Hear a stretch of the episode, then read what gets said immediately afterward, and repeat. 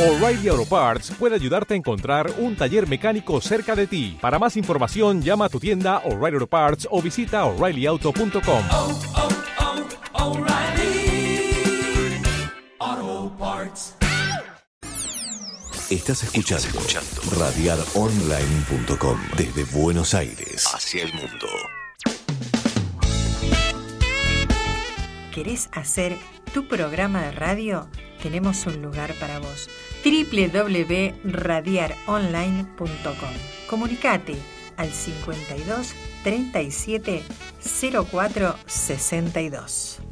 control que das y qué carajo aporta la vida de los franceses. ¿Qué hace a una buena universidad? ¿Son sus instalaciones? ¿Sus docentes? ¿Sus alumnos? ¿Sus investigadores? ¿Es su plan de estudios? ¿Sus carreras? ¿No es todo eso y más? Una buena universidad es solidaria con su entorno y le da a sus estudiantes herramientas para mejorarlo. Enriquece la perspectiva de sus alumnos porque busca formar individuos de mente abierta, profesionales que sepan pensar, que puedan encarar problemas del mundo real y que logren insertarse en el ámbito laboral. Nacimos a finales de un siglo revolucionario, un siglo lleno de cambios, de descubrimientos, de avances y también de desafíos, de duros golpes y aprendizajes. Nacimos con el sueño de aprender y enseñar en libertad. No pasaron muchos años, pero anduvimos por un camino de crecimiento, ampliando nuestros horizontes hacia nuevas dimensiones, nacionales e internacionales. Hoy seguimos soñando, con la mirada puesta en el futuro. Creemos que una buena universidad es una fuente de conocimiento. Y por eso fomentamos la convivencia pacífica de ideas y creencias diferentes. Nos llamamos Universidad Maimónides, porque tomamos de él su visión sobre el conocimiento, sobre la ética y sobre la vida. Y estamos convencidos de que una buena universidad debe ayudar a construir un mañana mejor. Universidad Maimónides. No te quedes afuera. Escucha radiaronline.com. Radiaronline.com. La política pasa por radiaronline.com. ¿Cuánto cobra un jubilado? en- Son el mínimo? mil y pico, la mínima son mil y pico. ¿Cuántos chicos? No, no, no. no, no. Mil. Nueve mil y pico. Todo lo que pasa, todo lo que pasa, pasa en radiaronline.com.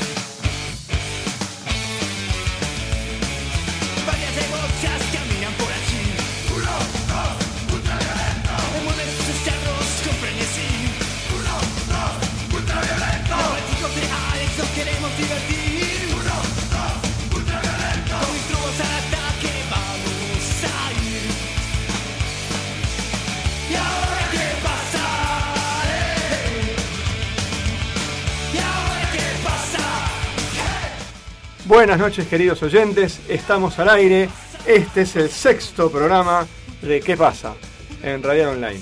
Eh, buenas noches Leo, ¿cómo estás? Muy buenas noches, muy buenas tardes, noches. Bien, todo bien. por Sí, favor. en realidad tenés que decir muy buenas tardes y muy buenas noches, porque el Ahí programa está. repite los viernes a las 10 de la noche. Eh, Muy buenas tardes y muy buenas noches. Exactamente, depende en qué momento y qué día nos estés escuchando.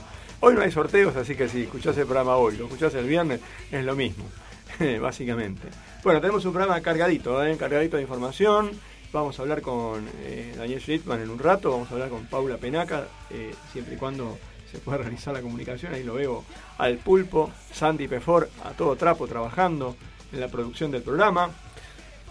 Sí, la perdón. ciudad, no, te decía que hablabas de, de la diputada Paula Penaca, Exacto. de la diputada de la ciudad. eh, nos va a estar contando un poco sobre eh, la acción judicial que tomó contra eh, Metrovías por el, por el aumento del subte Exacto. y por un, eh, tal vez, como dice la denuncia, posible financiamiento de fondos públicos para su campaña propia eh, de viajes en el exterior.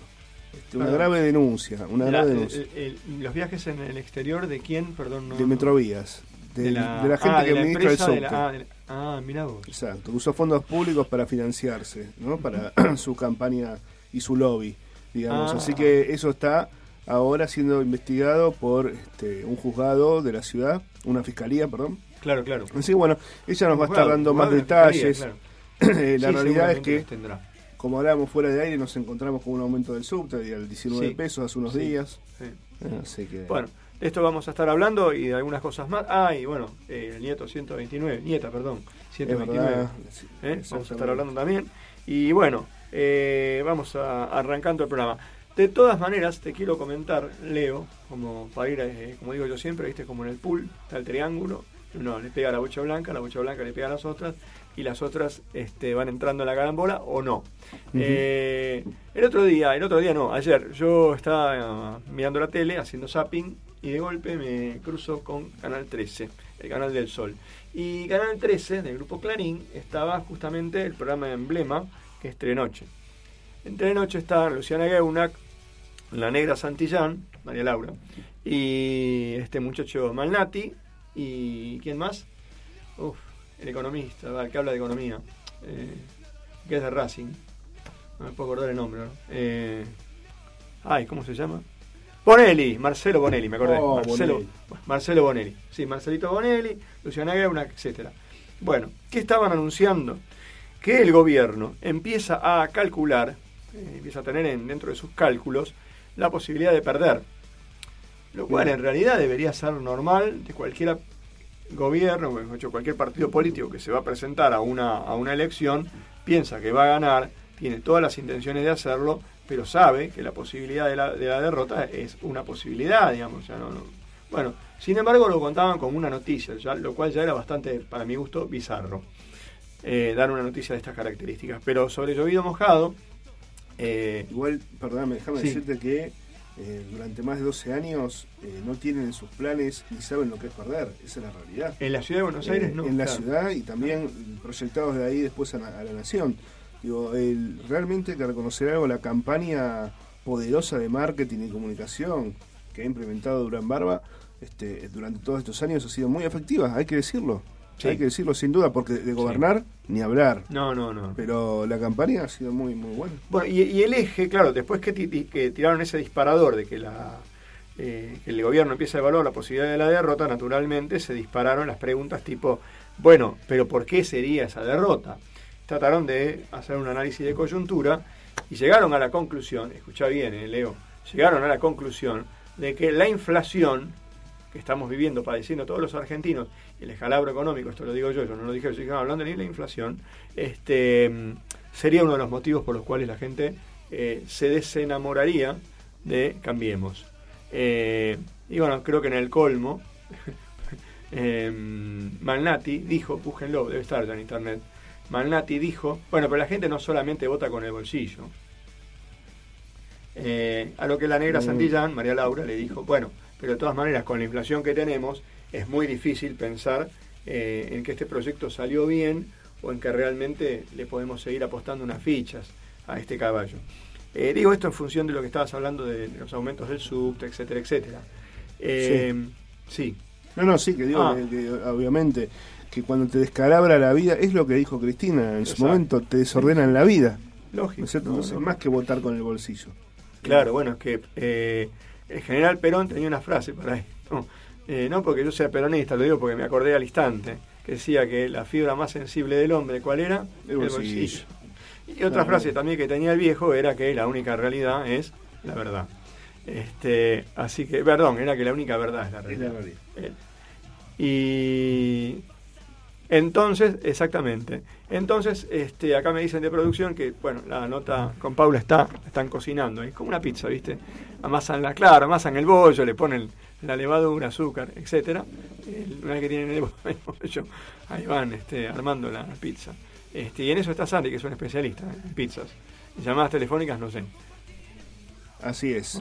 Eh, bueno, ahí seguramente está en comunicación. Está, está, está. Me dicen, por los gestos alocados que hacen los muchachos del control, me da toda la sensación de que tenemos a Paula Penaca en línea. Buenas noches, Paula. Mi nombre es Ezequiel Giadans. Estoy con Leonardo Gabriel Farías y este programa se llama ¿Qué pasa? Bueno, ¿Qué tal? Buenas noches, ¿cómo están compañeros? Bien, Paula. Bien, bien, bien, Paula. Bueno, estamos sufriendo, viviendo hace unos días un aumento en el subte y sabemos que vos has presentado una denuncia judicial por este asunto.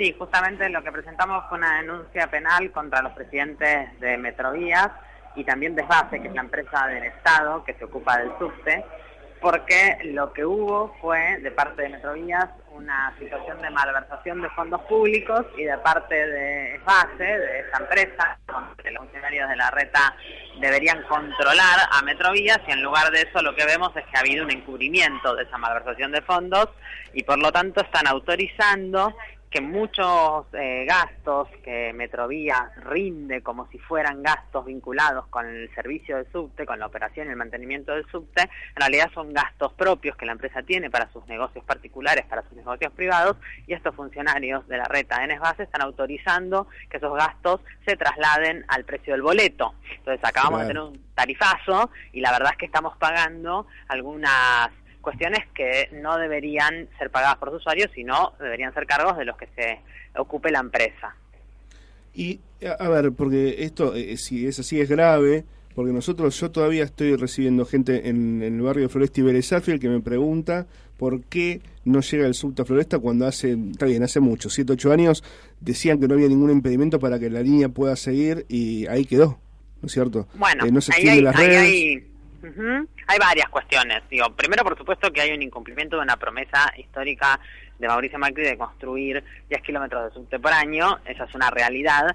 Eh, el gobierno de la ciudad no está haciendo las inversiones pertinentes para que tengamos una red de subte que realmente genere conectividad y que no queden barrios aislados, como por ejemplo los barrios que vos nombrabas de la Comuna 10.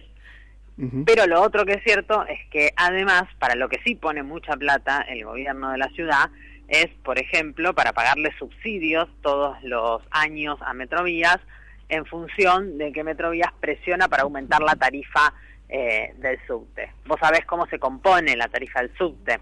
La tarifa del Mm. subte se compone eh, a través de estos costos que Metrovías eh, rinde, que dice que tiene, y esos costos constituyen lo que es la tarifa técnica. Después sobre la tarifa técnica, que es un número X, que Metrovías construye sumando todos los costos por prestar el servicio, el gobierno de la ciudad financia una parte a través de un subsidio. O sea que ahí ya el gobierno está poniendo un montón de plata, que es la plata que se junta con los impuestos que todos nosotros pagamos.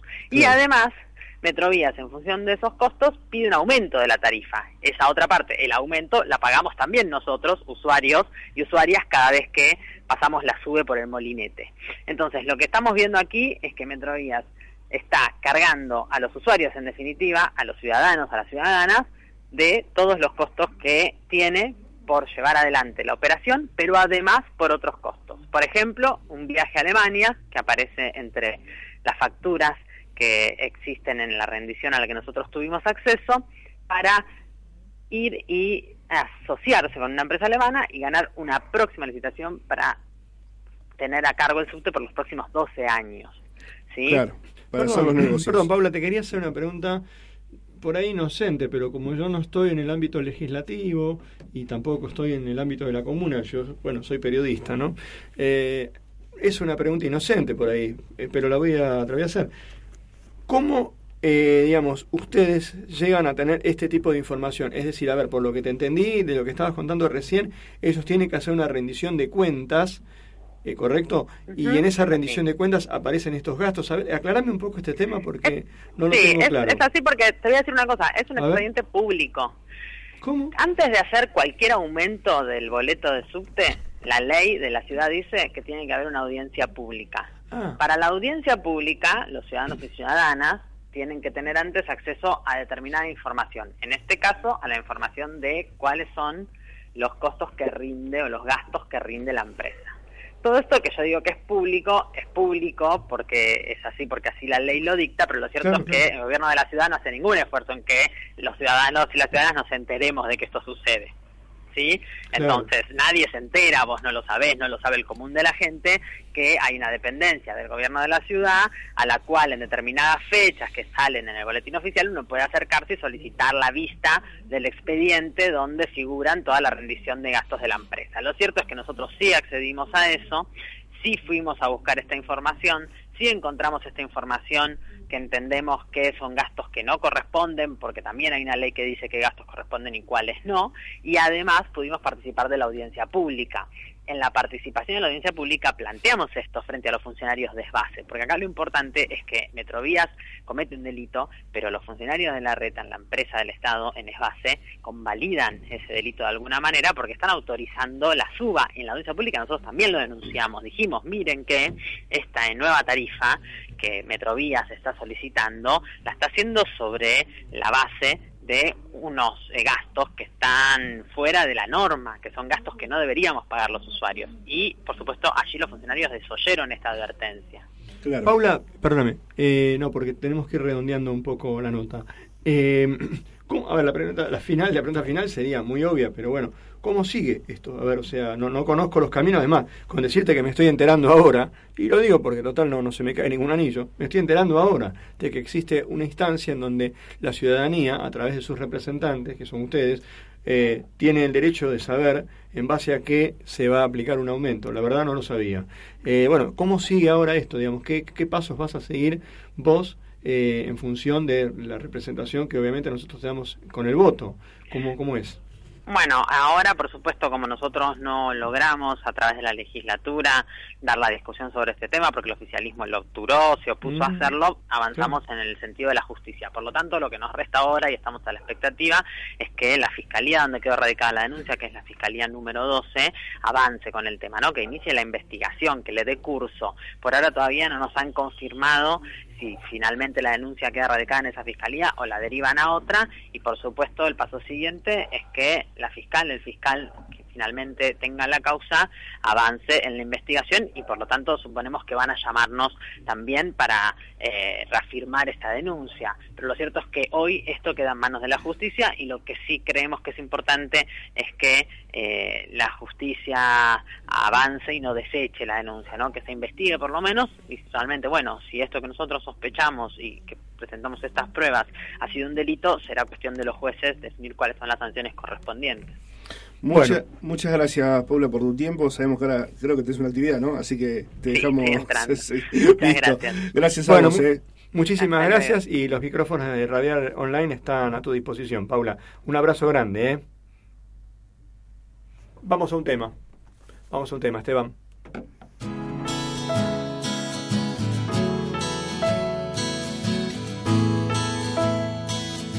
Tu radio. Tu espacio. Radiaronline.com.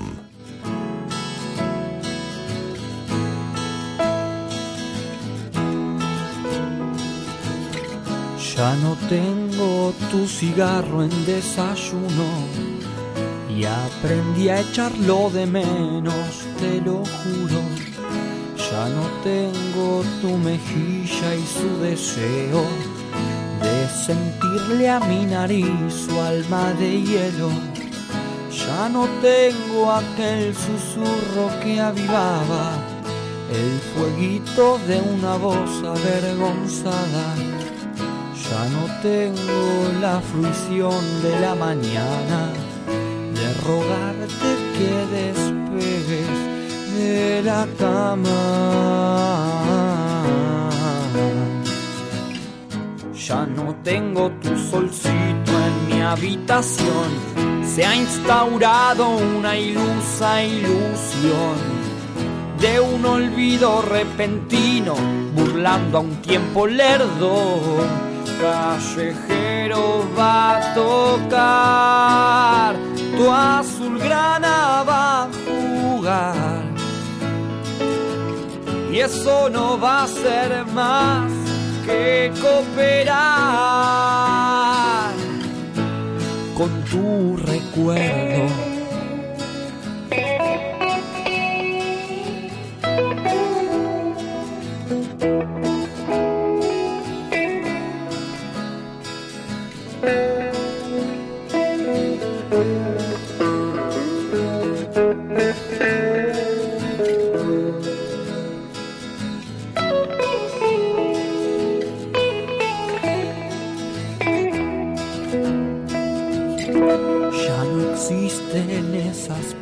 Mentirosas que solían dar lugar a nuestras cosas. René mudo inalterable me rechaza como a un tipo indeseable. Si no tengo esos ojitos que ostentaban cielo eterno para aquella alma menguada, ni ese beso que pequeño me colmaba. ¿Qué voy a hacer con esta fábula acabada?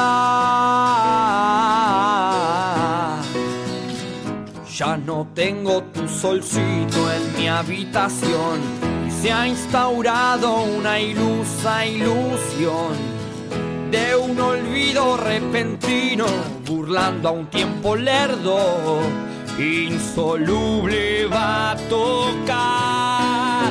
Racing vuelve a hacerme mal. Y eso no va a ser más que cooperar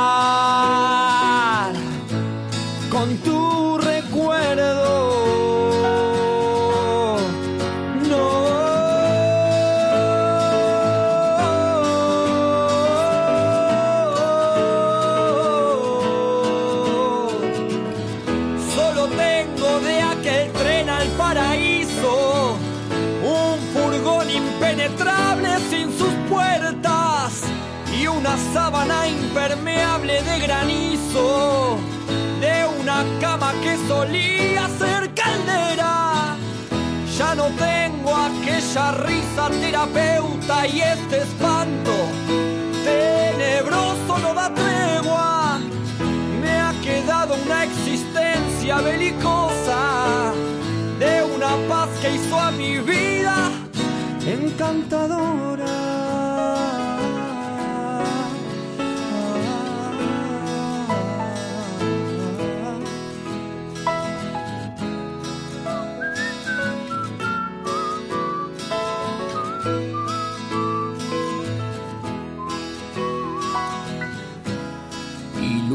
Ilusión de un corazón que por desgracia solo me da elegir por vos o su eutanasia. Ilusa ilusión de un corazón que por desgracia solo me da elegir por vos o su eutanasia. Ilusa ilusión, ilusa ilusión, ilusa ilusión, ilusa ilusión, ilusa. Ilusa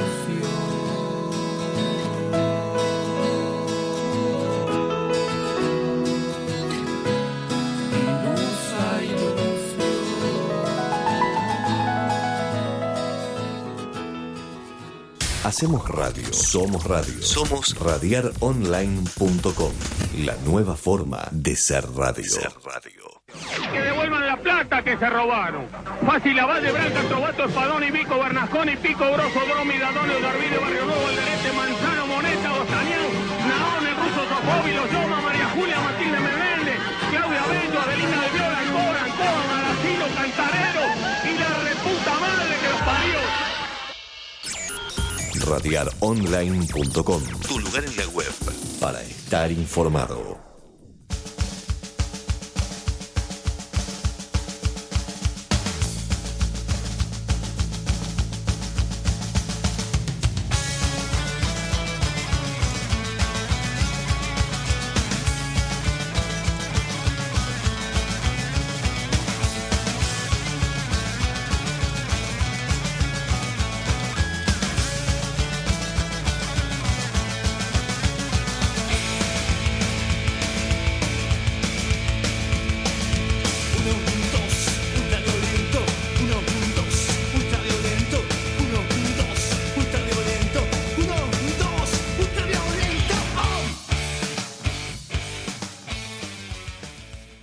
Estamos en comunicación con Daniel Schnittman para ¿Qué pasa? Eh, Daniel, te presento antes que nada a Leonardo Farías, que es mi coequiper en este programa radial. ¿Qué tal? ¿Cómo estás? Hola, Leonardo, ¿qué tal? Buenas tardes. Bueno, eh, me comentabas el otro día que en las elecciones de Israel, en, el- en las elecciones 2019, eh, Benjamín Netanyahu, eh, perdón, sí, Benjamín Netanyahu, digo bien, perdió. Es una derrota histórica, podemos decir. Eh, no, eh, realmente no, es al revés. Este, los sondeos estaban muy parejos eh, entre Netanyahu, que es eh, derecha y casi, digamos, casi extrema derecha, eh, Sí. allí, lo que es el partido Likud, eh, con respecto a su contrincante de un partido nuevo que se llama Cajol Labán, que en hebreo quiere decir azul y blanco. Es un partido nuevo que también es de derecha. Estaban muy parejos, pero en definitiva allí en Israel no se gana por votos. Es muy parecido a lo que sucede en Estados Unidos, donde Sí. todos sabemos que por votos ganó Hillary Clinton, pero en cuanto a lo que son los departamentos, los estados, etcétera, luego se juntan, hay que formar alianzas y ahí ganó Trump. Bueno, en Israel ha sucedido lo mismo. eh, dentro de este emparejamiento que había, Netanyahu saca ventaja porque entre los que han perdido se juntan y apoyan a Netanyahu. Entonces, yo diría que eh, hoy, a más tardar mañana, ya se va a dar por definitivo el resultado de que Netanyahu, Benjamín Net- Netanyahu, Sí. va por su cuarto mandato consecutivo. Mm. Esto es para Israel un récord histórico que no se lograba desde la época de la formación, de la creación del Estado de Israel, de la época de David Ben Gurión como premier. Es la primera vez que pasa dentro de, no, no- no nos olvidemos que Israel se fundó en el año 1948. Es un país muy nuevo, pero es la primera vez que pasa que es elegido por cuarta vez consecutiva un presidente, un primer ministro, porque allí el presidente viene a ser este, una figura casi decorativa, ¿no? La parte política la lleva siempre el primer ministro. Entonces, eh, en realidad ha ganado, eh, lamentablemente para mí y para muchos que pensamos distinto, ha ganado la derecha israelí. ¿A qué atribuís eh, el triunfo, en todo caso, entonces, mejor dicho, de, de Netanyahu? Y, mm, a ver, ¿cómo, cómo formular la pregunta? Eh, tiene una posición muy débil, entonces, evidentemente, Netanyahu. Sí, en realidad lo que hay en Israel es, en los últimos años, yo diría en las últimas décadas, una balanza que se ha, se ha ido para un lado, que es para el lado de la derecha. Entonces han surgido nuevos partidos, nuevos políticos, pero casi todos de derecha. De derecha hablo en cuanto eh, no solamente a la parte política, cómo se lleva la economía, sino también en cuanto también a la anexión de los territorios palestinos, en no querer devolver lo que se conquistó, según ellos, en el año 67, en la, en la guerra de 1967, donde Israel eh, anexó territorios que no le pertenecían, pero bueno, eh, todo eso allí, en esos territorios, especialmente en Cisjordania, fueron a vivir cientos de miles de personas que en lugares que pertenecían a, a Jordania especialmente, no al Estado de Israel. Bueno, y es toda gente eh, generalmente ortodoxa, religiosa, Sí. que vota a Netanyahu y que no quiere perder eh, esos lugares ¿eh? Eh, donde, donde están viviendo en, en muy buenas situaciones, la verdad, porque han recibido especial ayuda económica de parte de los gobiernos de turno. Ahora, hasta hace, ya te digo, este, yo creo que el último presidente de izquierda en Israel fue Rabin, que fue asesinado en el año 1995. Isaac Rabin, sí. Claro, y justamente fue asesinado porque era un ferviente luchador por la paz, quería hacer la, ya habían hecho la paz Eso con, te iba- con Egipto y estaban por hacer la paz con Siria y ahí fue asesinado por un extremista de derecha que hasta el día de hoy está preso todavía. ¿no? Eso te iba a preguntar, eh, Daniel. Eh, la política para con, vamos a ponerle Palestina, eh, no es la paz, lejos está de ser la paz, ¿no es cierto? Sí, en realidad, eh, la, la verdad que es de los dos lados. Ya hoy día es una cuestión de más que. Si vos le preguntás a un palestino o le preguntás a un israelí, yo estuve eh, por allí hace, hace poco tiempo y amigos míos también. En realidad lo que ya hay es una especie de odio, lo que aquí llamaríamos grieta, pero allí es mucho más fuerte porque es un odio porque porque vos mataste a mi hermano, porque vos en represalia mataste a mi papá, a mi mamá, me robaste este lugar de trabajo que la tierra era mía, que no, que la tierra según la Torá y la Biblia, la tierra dice que es mía, en fin, ese tipo de, de cosas que están muy arraigadas, es un fanatismo tan loco de los dos lados, porque yo este, no estoy muy seguro que si Israel devuelve los territorios ocupados en 1967, del otro lado digan muchas gracias, te dan la mano y no haya un solo disparo, porque ya ha pasado. Claro. Ya ha Sí, eh, pasado que Israel devolvió una buena parte de Gaza en la época del premier eh, Sharon, ya fallecido, y del otro lado seguían tirando este, misiles, seguían eh, seguía la, la intifada, o sea, seguían presionando y seguían este, boicoteando, como que querían tirar a todos los judíos al mar también. O sea que es un tema donde el fanatismo está de los dos lados, ¿no es cierto? Sí, claro. Que Sí, algunos dicen que ya viene desde la misma creación del Estado de Israel, que no nos olvidemos, el Estado de Israel se forma por una decisión de las Naciones Unidas, pero para el mundo árabe en general es un injerto el Estado de Israel dentro de lo que para ellos era la gran Palestina, etcétera, etcétera. Por eso es un tema de geopolítica muy muy grande que no se puede, este, es muy difícil sintetizar en tan poco tiempo. Ahora, ahora que Programa. tocaste, sí, ahora que tocaste el tema de, de las Naciones Unidas y del contexto geopolítico mundial y porque nos quedan muy pocos minutos para la entrevista, porque bueno, tenemos otros otros entrevist otros invitados a ser entrevistados, digamos. Eh, esta es una pregunta bastante picante, por decirlo así. Para vos, como periodista especializado en temas de Israel, eh, ¿qué papel juega, digamos, eh, ya que hablamos de geopolítica, el Honorable Consejo Judío Americano que preside Marshall Mayer? No, Marshall Mayer, eh, que presidió, Marshall Mayer fue un rabino conservador, un rabino, mejor dicho, lo que se llamaría reformista. Vamos a ver, para tu audiencia, para que entienda, Marshall Mayer fue un rabino como si fuera el rabino de los evangelistas para los católicos. Ajá. ¿Estamos? Sí. eh, en contra de lo que es eh, la ortodoxia este y forma una agrupación en todo el mundo que es una agrupación más ortí que son justamente reformista como acá en Argentina es el rabino Berman muy conocido por todos ministro Sí. de medio ambiente donde este no son tan estrictos con las leyes alágicas digamos Claro. ¿no?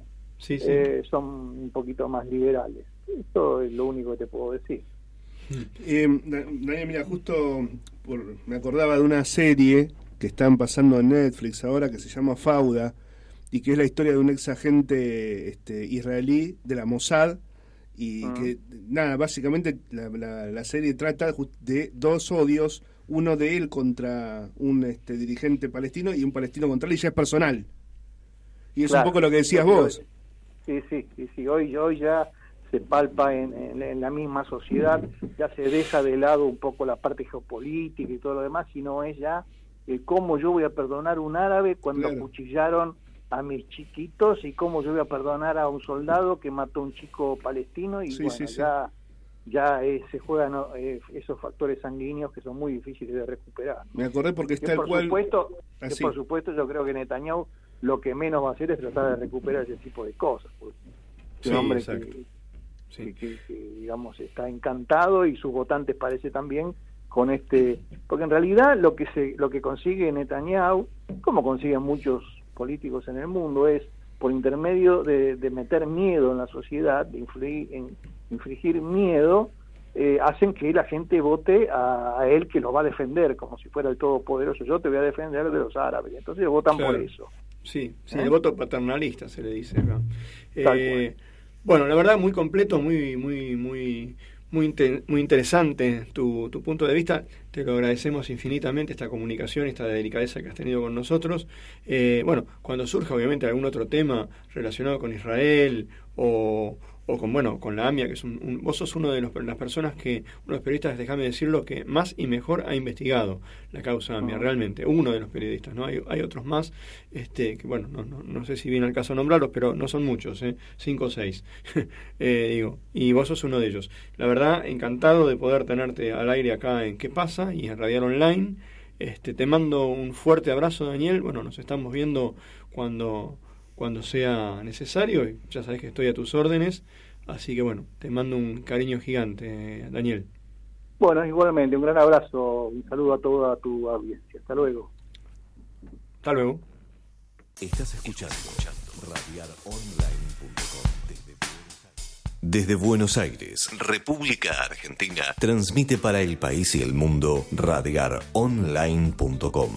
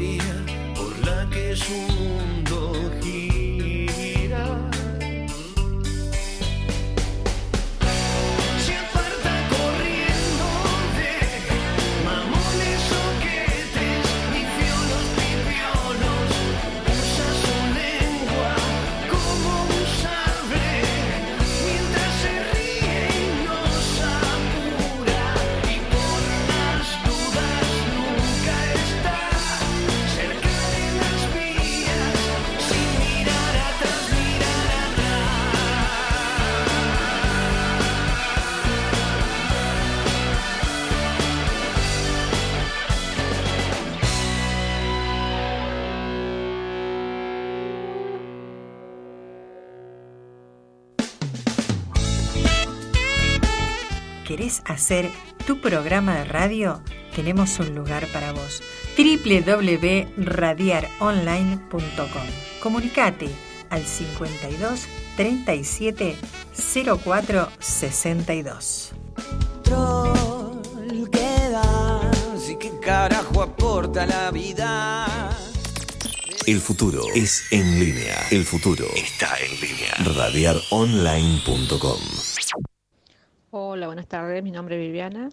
Eh, bueno, eh, usuaria del subte. La verdad que se nota el total abandono de parte del gobierno y eh, estaciones oscuras, paredes húmedas, eh, el, escaleras sin funcionar. no existe una limpieza como se veía antes. Ah, la verdad que vamos en caída en todo aspecto. Otra cosa, que se está realizando una exposición anual que se hace en Costa Salguero sobre la industria textil. Eh, también se notó bastante, eh, bastante, bastante el tema de los expositores eh, pymes argentinas que han dejado de ir. Bajó totalmente el tema de, de sus ventas, así que vamos peor en caída de hace rato también. Pero hoy se notó en esa expo que se hace anual mostrando a las pymes argentinas, la industria argentina, cómo es su trabajo y las maquinarias, todo. Eh, la gente salió renegando porque la verdad que se ve una pobreza también allí. Un beso, la verdad que los escucho siempre y sean así. Fuerza.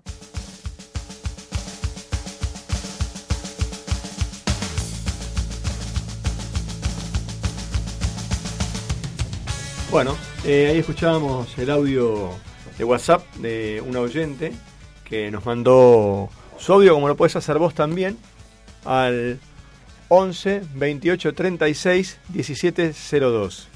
Eh, manda tu audio, que tenemos más o menos 20 minutos de programa y te lo podemos llegar a, pasar al aire. Em, Leo. Bueno, eh, como te contaba. Interesante, Paula- interesante lo que, lo que mandó esta, esta mujer. Sí, digo, como te contaba Paula, digo, lo, lo Sí, sí, digo, ¿no? sí, sí, Este, sí, sí. El deterioro que hay en las estaciones y es lo que contaba de Costa Salguero, que yo la verdad me entero gracias al oyente, así que le agradezco mucho. Se llama Viviana, vamos Sí, a decirlo. hay- Se hay llama una- Viviana el oyente. Muchas gracias Viviana por, por el audio, por, Tu aporte, compartir- exacto. por compartir con nosotros. Eh, hay un proyecto que obviamente quedó en la nada, pero fue el que se empezó, empezó a, a pensar en la época y tal vez un poco antes de, de Ibarra, en donde la ciudad de Buenos Aires eh, tenía todas sus líneas eh, conectadas a través de General Paz.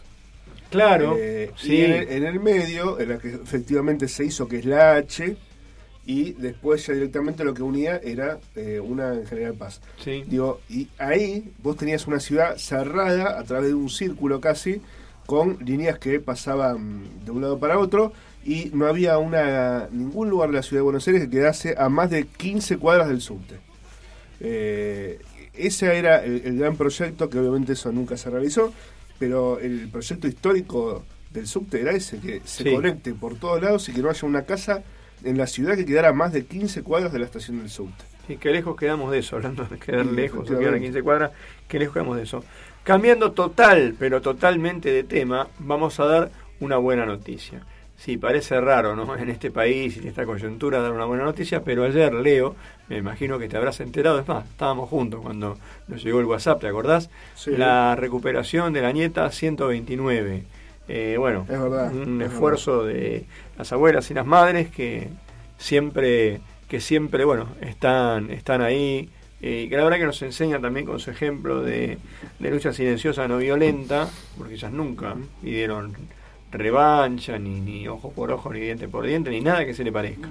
Eh, y la realidad es que su trabajo eh, ha sido de una importancia no solo en nuestro país, sino en el mundo, Sí, una, sí, una importancia enorme de, de trabajo, de esfuerzo, de voluntad, eh, de justicia, de memoria, verdad y justicia, y de trabajo también de hormiga, ¿viste? Porque la realidad es que eh, rastrear a cada uno de, de los nietos, vos pensás que son más de 400, vamos por el 129, y pasan los años, y ya los nietos tendrían tienen entre 35 y 42 años, y los tiempos van pasando, y viste, tal vez dentro de unos años alguno empiece a morir también, porque la realidad es, Sí. es eso, ¿no? Eh, La vida va pasando para todos, y sin embargo está el trabajo ahí, la tarea inclaudicable. Eh, la verdad que es algo muy, muy bueno lo que está sucediendo, y cada vez que aparece un, un nieto o una nieta, este, es como que vuelve a empoderarse toda y la conciencia de la Argentina, para mí, en materia de derechos humanos, ¿viste?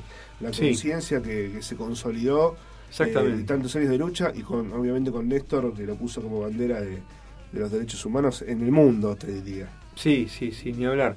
Este, la verdad que es verdad, es un, un trabajo de hormiga. Qué, qué frase que no la tenía y la voy a empezar a, a tener más en cuenta porque es verdad. Y sobre todo con gente grande, porque Sí. vamos a decir la verdad, las abuelas de Plaza de Mayo son personas ya octogenarias, son personas de edad avanzada. Sí, sí, Eh, sí. Entonces, bueno, 90 años, tranquilo. Exacto, o sea que obviamente este, hay que apostar a... Pero bueno, eh, no nos olvidemos que Perón también tenía una frase, hoy estoy así, ¿no? Muy de frases de Perón, pero es que me vienen, me vienen a la mente. Esta chica que apareció sí. eh, fue estaría en cautiverio en, Ah. en Campo de Mayo. Sabes que es una historia muy dura. Vos sabés que el papá estaba vivo, está vivo, el padre, eh, y la mamá de esta chica fue secuestrada, Ezequiel, secuestrada con ocho meses de embarazo. La, la mujer militaba en el ARP, en el PRT, eh, y bueno, eh, la buscaron 42 años buscándola y bueno, acá está. Ella en quería redondear lo de la frase de Perón, que en realidad es una frase bíblica. La unidad vence al tiempo. Exactamente. Una, una frase sensacional. Eh, bueno, vamos a, a ir a, a un tema que tiene mucho que ver con esto. Por favor, decime por acá, por el tollback, eh, de quién era el tema que no me acuerdo. Perdóname, Esteban, te puse en este momento. Bueno, el tema se llama Soy y el artista lo vamos a ir descubriendo mientras escuchamos el tema. ¿Te parece? Le digo a la audiencia, ¿te parece?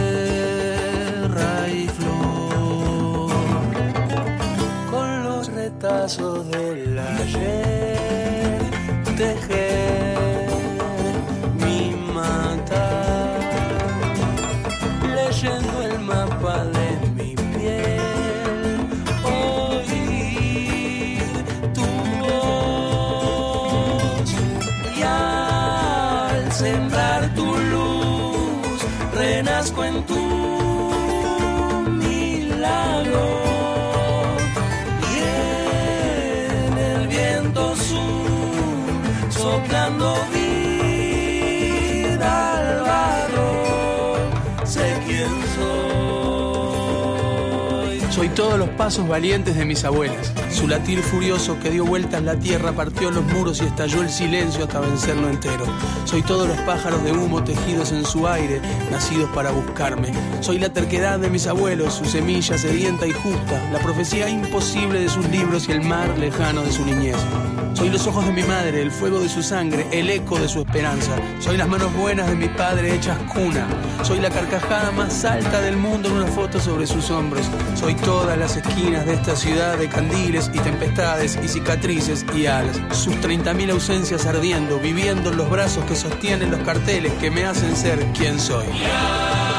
Al sembrar tu luz, renazco en tu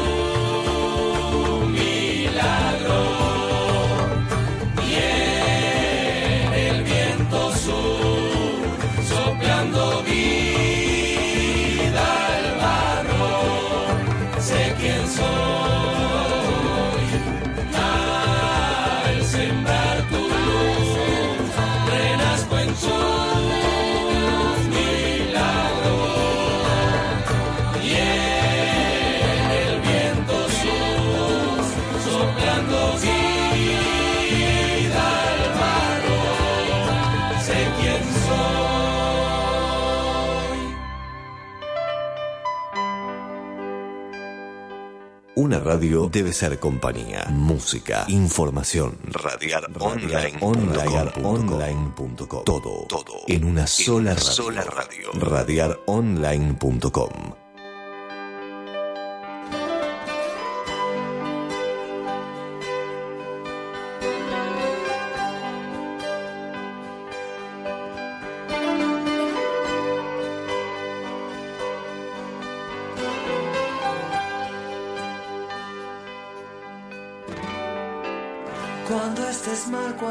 solo, cuando ya estés cansado de llorar, no te olvides de mí porque sé que te puedo estimular.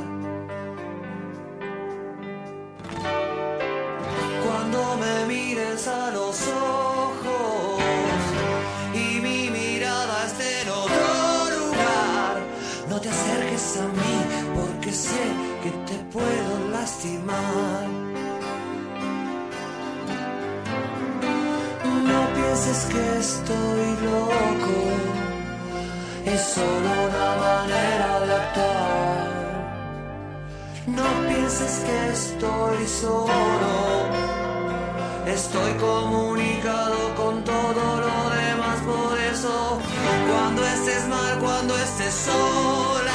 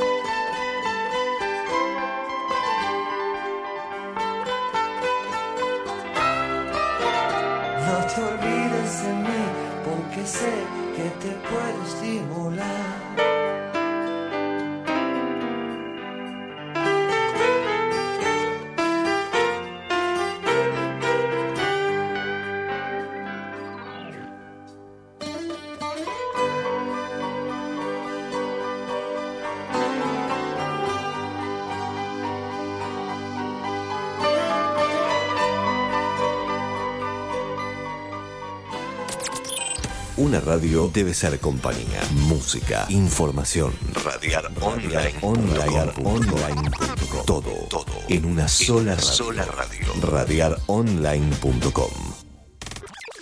La política pasa por radiaronline.com. ¿Cuánto cobra un jubilado? la- el- Son el nueve mínimo? mil y pico, la mínima son mil y pico.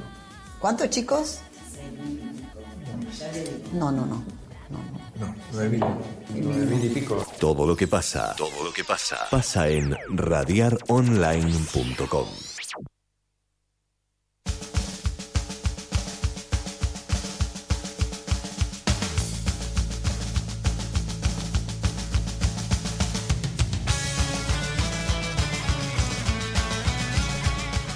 Bueno, seguimos acá haciéndoles compañía, noche de miércoles o noche de viernes, porque este programa repite, como el ajo. no, bueno, quiero contar una cosa que me ha pasado hace dos minutos y me puso muy contento. Mi coequiper, mi compañero acá del programa, me comenta que publicó, que publicó un, un libro que se llama Fobia en la calle Paraguay. Pero vamos a seguir hablando de eso en un ratito porque lo tenemos en línea a José Luis Gioja. Buenas noches, eh, José Luis. Hola. Hola. Hola. Buenas noches. Sí, buenas noches. ¿Cómo están? Bien, bien, bien, encantados. Bueno, esto es Radiar Online y este programa se llama ¿Qué pasa? Le damos la bienvenida, es un honor para nosotros tenerlo al aire. Y bueno, lo primero que le quiero preguntar es lo siguiente.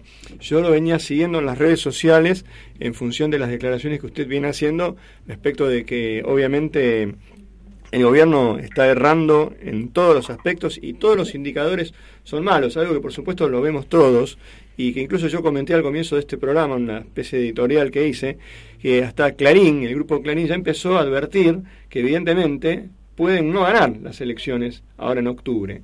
Eh, en función de eso y de la coyuntura, ¿qué análisis podría hacer usted, que es el presidente del PJ a nivel nacional, señor Gioja?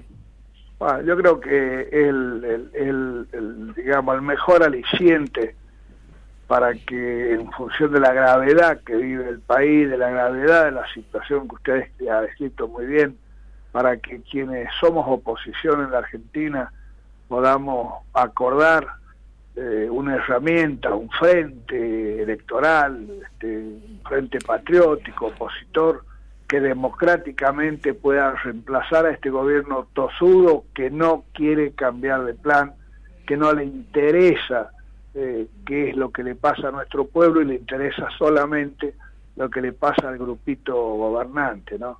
que no tiene objetivos, que ha endeudado el país discrecionalmente, que ajusta todos los días para poder pagar esa deuda, que tiene un sistema tarifario corrupto, le diría, porque es un, sistema tarifario que está, a ver, dolarizado y, es muy buen negocio hoy para quienes lo manejan, que son todos amigos del poder, dicho sea de paso.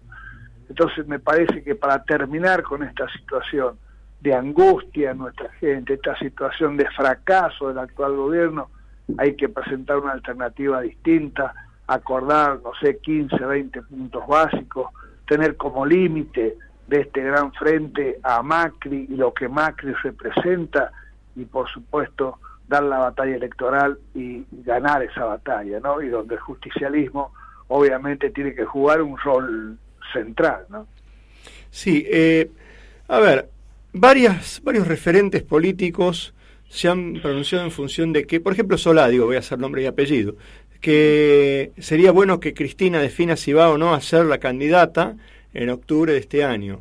Eh, ¿Esto a usted le preocupa que Cristina pronuncie o no su candidatura? ¿O piensa que es una estrategia y que es parte de la estrategia de Cristina? Si Cristina va a ser o no candidata, que lo diga más adelante. No sé cómo, cómo No, lo analiza vamos usted, por señor. parte, Vamos, vamos por parte. Sí. Eh, lo, lo primero que hay que decir es que Cristina es hoy la política más representativa de la Argentina, es la que más mide, la- Sí, sí, la- la- sin ninguna duda la más representativa. Es opositora y es justicialista, sea que tiene que ser parte de este gran frente que tenemos que formar. Si va a ser candidato o no, o cuándo lo va a definir, indudablemente que es un tema, un tema de ella que nosotros no podemos, no podemos este, decidir. Este, a ver, nosotros tenemos buen diálogo con ella, hablamos y, y necesitamos que participe y ella acuerda con este gran frente y acuerda con que la oposición tiene que juntarse mayoritariamente. Ahora, eh, su estrategia y si va a ser o no candidata, obviamente que lo va a decidir en el momento que ella crea y considere conveniente, ¿no? Claro, ¿sabe qué le iba a decir, Gioja? Yo un miedo que tengo, se lo voy a decir este, abiertamente, es que, por ejemplo, sucede este escenario, Dios quiera que no, ¿eh? Y no, no estoy haciendo periodismo militante con esto, lo que estoy diciendo es que sería un escenario adverso incluso para el país, más allá de, de las ideologías políticas que cada uno tiene, que naturalmente están. Eh, supongamos que ocurra como en, en Brasil, es decir, supongamos que Cristina diga, bueno, sí, voy a ser la candidata. Y entonces el Laufer, como se le llama ahora, el Poder Judicial Sí. comprado, corrupto, eh, Le, le haga alguna maniobra judicial y, digamos, la, la ponga en situación de no competir este, electoralmente y suceda como en Brasil, que gane Temer, eh, perdón, que gane mm, Bolsonaro, este, pero en realidad eh, ganó Bolsonaro porque Sería, Lula no se mire, presentó. Sería, sería un Sí. gran despropósito y creo que es imposible que pase por Ah, bien. primero por el estado en que están los juicios y segundo porque por suerte el Parlamento funciona y el Parlamento entiende que no se puede desaforar a quien tiene fueros parlamentarios que los da su, su, su, su cargo de senador y haber sido elegido por el pueblo de la provincia de Buenos Aires eh, y que este, se trata de una maniobra de un sector de la justicia. Eh, Claro. No sé si usted vio la nota de un matemático que hacía eh, el cálculo de probabilidades de, de cómo es la posibilidad de que un juez le toquen dos causas de un mismo, eh, eh, eh, no sé, una millonésima Claro. parte. Y resulta que en la Argentina un juez tiene 10 de las 11 causas que tiene la presidenta. sí, no, la es verdad que es irrisorio, es, es- es algo... Entonces, Y por eso mi- perdón, y por eso mi temor. Existe el Poder Legislativo y el Poder Legislativo va a hacer valer los fueros de quien tiene fuero y tiene Bien. derecho a esos fueros, ¿no? Claro, o sea que usted lo que me está diciendo es que hoy el Es Parlamento no argentino... detener, no la Claro. pueden detener, no la van a poder detener porque el Parlamento primero no le va a sacar los fueros y segundo creo que, que llegaríamos a una situación muy límite y, y, a ver, Argentina no es Brasil en cuanto Claro. a la conciencia de nuestra gente, ¿no? Perfecto. Que no, no creo que se animen a semejante cosa, ¿no? Sí, no, no es, no es Brasil en el sentido que tampoco en general eh, imagina uno, y yo lo, lo hablo con otras personas que no, no simpatizan con, con- con Cristina, no imaginan a Cristina detenida en un lugar en el territorio argentino. Digo, el país No, por eso, se vería eso yo- completamente colapsado. Digo, es una historia distinta social, política y cultural. En ese sentido es que le digo, ¿no? Me parece que sería un, un- un- a ver, una, una barbaridad, no, no se me pasa por la cabeza que esto pudiese pasar, ¿no? Bueno, Bueno. se la quieren tomar con la hija ahora, vio esto Claro, no, sí, sí. ya no saben qué hacer, pero a ver, este yo creo que ella tiene toda la convicción de que, de que es actora en este momento de la historia de la Argentina y la medida que tome estoy seguro que va a ser para lograr desplazar definitivamente a Macri y a todo lo que representa Macri para la Argentina. Bueno, José Luis, la verdad que le agradezco muchísimo por estos minutos que tan gentilmente nos ha dado. Quiero agradecerle a José Luis Lamanna, su jefe de prensa, que ha sido muy, muy gentil también con nosotros. Nos- Siempre trabaja Bueno. muy bien, se lo quiero decir públicamente. Este, y bueno, nada más. De mi parte, un abrazo. Le quiero mandar un saludo acá de todo el equipo de Radiar Online. Este, y que sepa usted que los micrófonos de Radiar están a su disposición cuando guste y cuando necesite usted comunicar lo que tenga que comunicar, señor.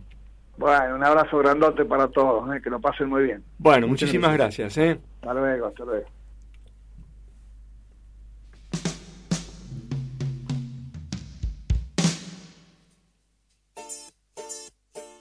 Transmitiendo nuestra identidad hacia el mundo a través de radiaronline.com.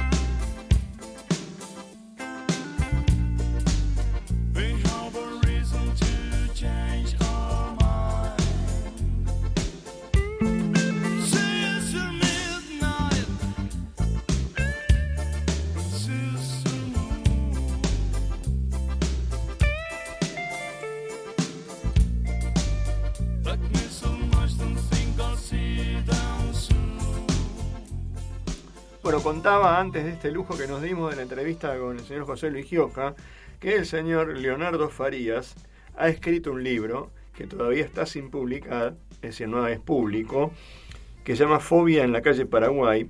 Según me comenta, es un libro de. Bueno, ahora me lo va a contar él, eh, lo tengo acá, 20 centímetros mío, pero antes que nada. el chivo rápidamente. Exacto, pero antes que nada, quiero agradecerte, me dio mucha emoción que me regales un libro que todavía no está en la calle. La verdad que, nada, gracias. Ahora, por De favor, nada. sí, contá de qué se trata el libro, Leo, te escuchamos. El libro es una faceta que está por fuera de mi vida militante y política que tiene que ver con la literatura.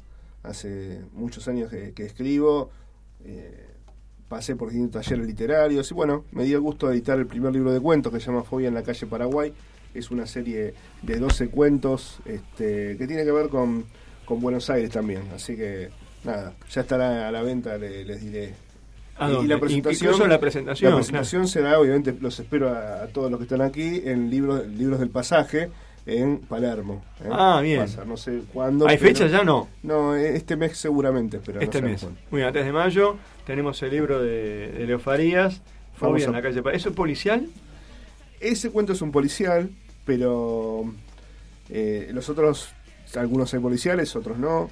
Hay fantásticos, otros más realistas. Ah. Me lo voy a devorar, ¿eh? Me, me encantan los Es corto. policiales y me encantan los, los- bueno, los libros bien escritos, digamos, los libros Agradezco novelas. Ah, también a, a- a la editora, que es la periodista eh, María Fernanda Barrogil, eh, quien editó y Bueno, invitadísima al programa, podría estar un día y... Seguramente le, voy a decir, le voy a decir. Dale, dale. Eh, la, editor- la editorial, no sé si la puedo decir. La- Sí, claro, obviamente. Es Pura Palabra, Pura Palabra Ediciones. Así es. Es la editorial que le editó el libro a Farías. Bueno, eh, hemos tenido un programa bastante importante hoy. Hemos, bueno, el pulpo es nuestro productor hoy porque Esteban nos está operando y el pulpo que normalmente opera hoy produce y produjo mejor que nadie. Hoy el pulpo la rompió y está re contento ahí del otro lado del vidrio el pulpo. Un grosso, Eh, un grosso de verdad. Sí, un grosso, la verdad en serio, un fenómeno. La verdad, Pulpo, seguí produciendo, dejalo a Esteban operando. Eh, nada, eh, nos dimos un lujo. Hoy tuvimos a Daniel Schnittman, que nos contó de, mm, de las elecciones de Israel. Tuvimos a Paula Penaca, que nos comentó que resulta que los de Metrobús, no, Metrobús no, perdón, Metrovías, Metrovías. se van a, a Alemania con guita de la gente. Y, este, y al final del programa, este, cayéndonos del programa, eh, hablamos con José Luis Gioja que el título que nos tiró es El Senado no va a desaforar a, Cristina. El Parlamento argentino no es el Parlamento brasilero. Este, bueno, nada. Ahora me despido de todos ustedes, de los que han hecho el programa conmigo y de los que lo han escuchado. Eh, bueno, nos vamos como todas las noches con Loco Bien. Esteban, llévatelo. Volvemos el. Perdón, repite el viernes y volvemos en vivo el miércoles que viene. Hasta luego, chao. Chau, chau.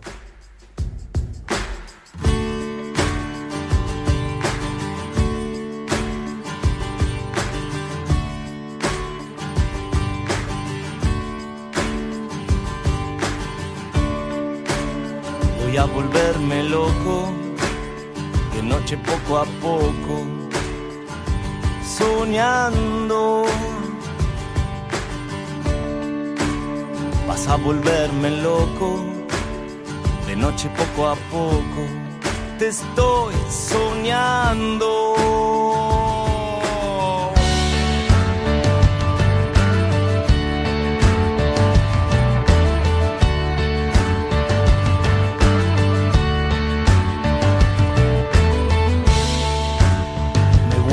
Vuelo con tan poco, de noche somos todos cantando.